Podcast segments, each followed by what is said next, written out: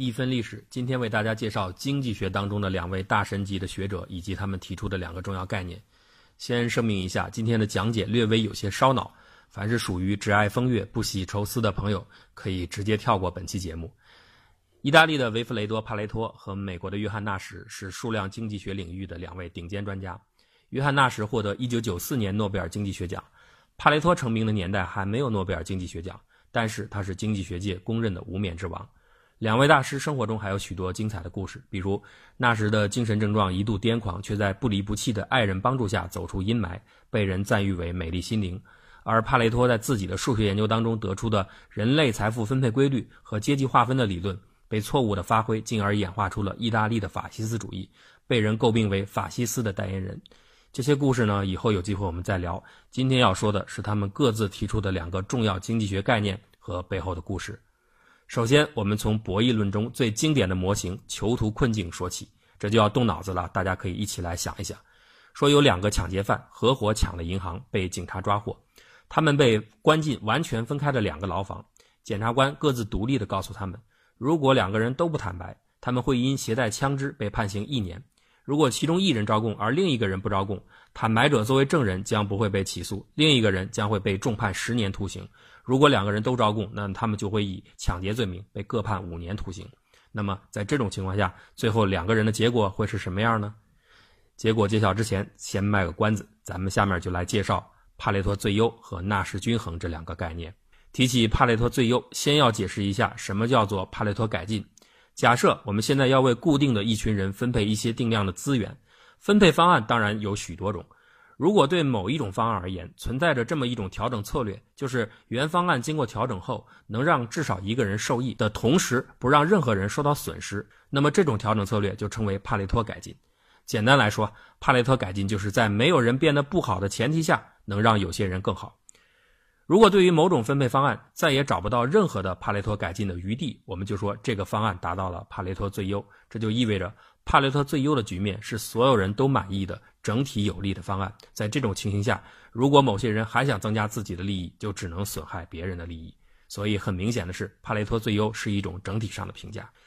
那纳什均衡呢？纳什均衡是非合作博弈论中的一个基础概念。简单说来，博弈论是一门把经济活动或者其他活动看作一个众多玩家参与的博弈游戏，对在规则约束下的游戏过程进行量化研究的学科。与传统经济学不同，博弈论研究的变量是一个个参与的玩家个体。而不是整体的一些经济指标，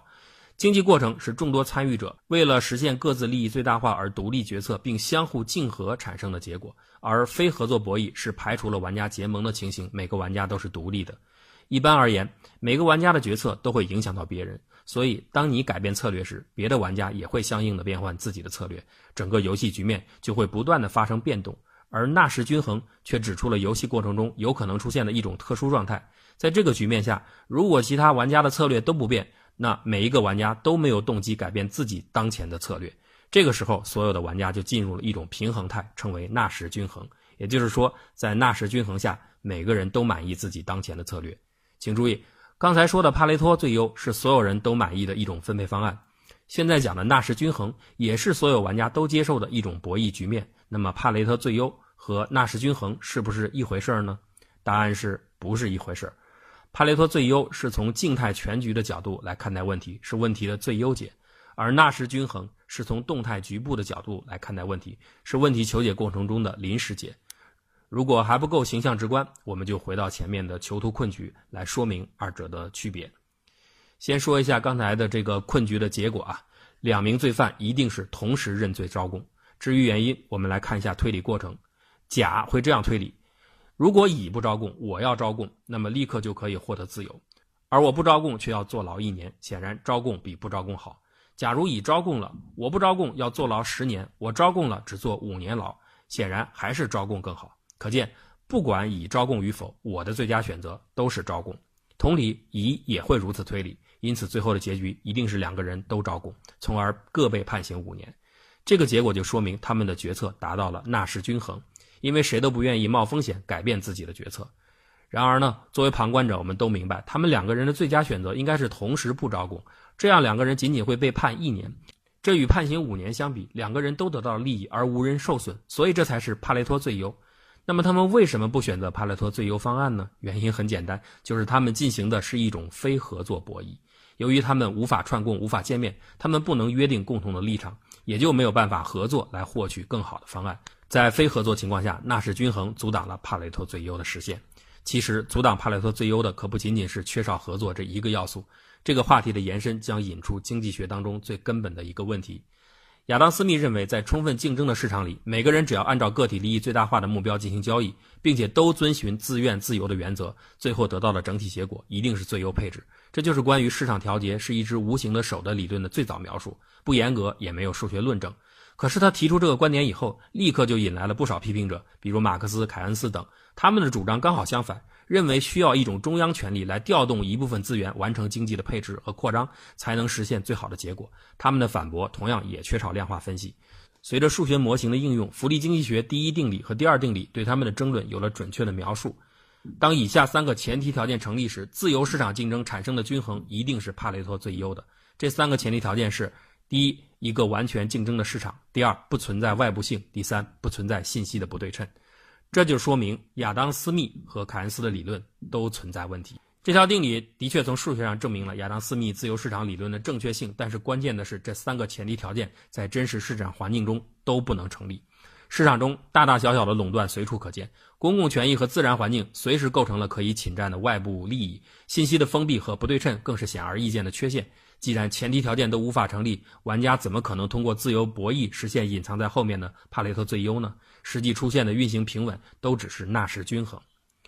至于如何打破纳什均衡而获得帕雷特最优的结果，导致了重大的方法论分歧。自由贸易者主张。三个条件条件不成立，那就改善，通过法治、社群等手段来强化所要求的前提条件，使其得到满足。然后呢，还是鼓励参与者自由贸易，通过合作博弈的方法打破非合作博弈下出现的纳什均衡。而凯恩斯主义者则认为，既然我们的目标是全局的帕累托最优，那我们的中央政权就直接按照这种最优方案分配资源就可以了，干嘛还要那么复杂，通过每个参与者自由博弈这个缓慢过程来逼近这个目标？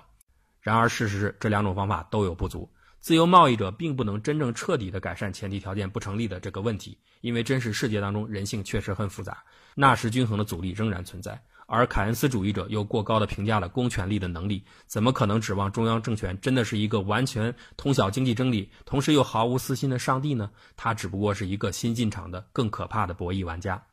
我们再把格局放大一点，中美博弈其实也是这个道理。中国在改革开放初期，凭借飞速增长的对外贸易来做大经济盘子，又通过高强度的投资模式来尝试直接塑造帕累托最优的分配方案。由于那个时候起点低，经济的局面也不复杂，所以任何的方案即使做不到帕累托最优，起码也是一种帕累托改进。时至今日，既得利益者已经广泛存在，经济运行的复杂性也难以凭借中央来全面掌控。帕累托改进方式已经很难找到施展空间，所以中央提出经济调节课后的背后理念就是回归亚当·斯密的方法，同时也是我们简政放权、深化改革的动力。而作为世界领袖的美国，最近在大选中呈现出的民粹思潮，是美国国家焦虑的集中体现。作为自由贸易曾经的旗手，他们突然意识到，之前自己鼓励的自由贸易规则，实际上对自己的亚洲盟国没有形成整合力，所有的国家在背靠背的情况下，形成了一种非合作博弈。这种所达成的纳什均衡正在快速倾向于增强中国的实力，因此，所谓的亚太再平衡本质上不过是美国要和自己的亚太伙伴达成一种合作，重新塑造一种新的有利于美国的纳什均衡。中国和美国毫无疑问是世界的两强，两国如不真正的打破非合作博弈下的纳什均衡，那么全球级别的帕累托最优就永远无法实现。然而，价值观的巨大分歧和战略互信的不足依然制约着二者的融合。我期望这一天早点到来，不然我们就始终是禁锢在困境中的那两个囚徒。